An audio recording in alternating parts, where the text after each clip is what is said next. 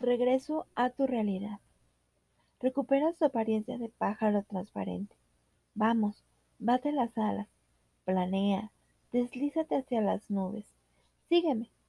Te llevo hacia el rayo de luz que parte de tu ombligo. Vamos, hemos tardado bastante. El libro llega a su fin. Debes regresar a tu cuerpo en el momento en que tus dedos pasen la última página y encuentren la palabra adiós. ¿Cómo? ¿Quieres seguir planeando? Vamos, ven. Sabes que podrás releer el libro del viaje cuando quieras y tantas veces como lo desees. Te pertenezco, pero hay que regresar por ti, por la nostalgia. ¿Sabes? Vivir aventuras originales está bien, pero recordar que se ha vivido una aventura tampoco está mal. Es un poco como la lasaña recalentada al día siguiente. Está aún mejor. Ir hacia abajo. ¿Reconoces el lugar? Vuelves a pasar ante tu territorio y ves tu refugio. Sobrevuelas los continentes, las montañas y los océanos. Desciendes un poco.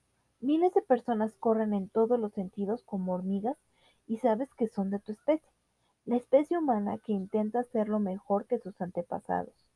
Durante un instante visualizas tu especie como una horda inmensa, una horda en busca de la luz, quizá por nostalgia del Big Bang del que todavía subsisten en ella huellas ínfimas, una horda que quiere dejar su animalidad para acceder a algo desconocido y más espiritual con lo que tú has conectado en tu viaje por los cuatro elementos.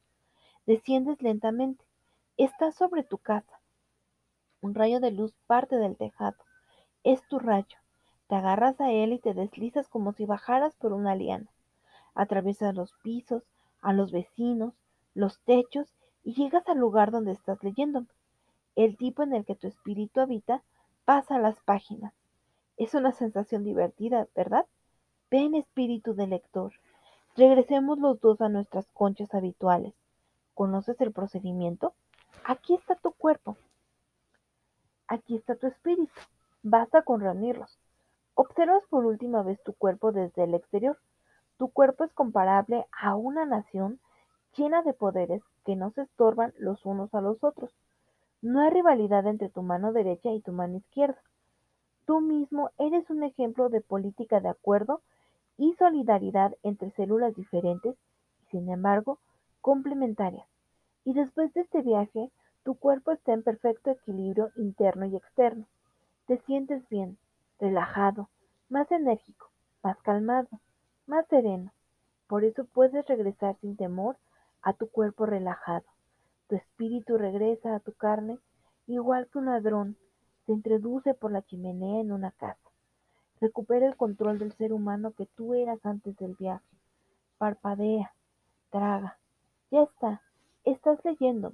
Tu respiración se hace un poco más amplia. Recuerda con precisión todas las etapas de este viaje imaginario. Tu visita al mundo del aire, al mundo de la tierra, al mundo del fuego, al mundo del agua. Recuerdas la frase que te estaba destinada en tu libro. Recuerdas tu respuesta. Tu respiración se hace un poco más profunda. Te sientes como cuando te despiertas tras una noche en la que has tenido bellos sueños. Pero no era un sueño, era una escapada de tu espíritu. Recuerdas tu símbolo. Tu respiración se hace más amplia. Tu corazón se acelera. Traga otra vez. Toma conciencia de la habitación en la que te encuentras y de lo que estás haciendo. Lees. Si no recuerdas bien en qué cuerpo habita tu espíritu, ve a buscar un espejo y redescubre tu cara. Después, vuelve. Mira mis páginas blancas, rectangulares, cubiertas de pequeños caracteres. Deja de mirarme tan fijamente. Eso me intimida. ¿Me preguntas qué ha pasado exactamente? Pues que soy un libro que tiene el poder de hacerte hacer cosas extraordinarias. Pero quien ha realizado esas cosas extraordinarias Eres tú y solo tú. Adiós.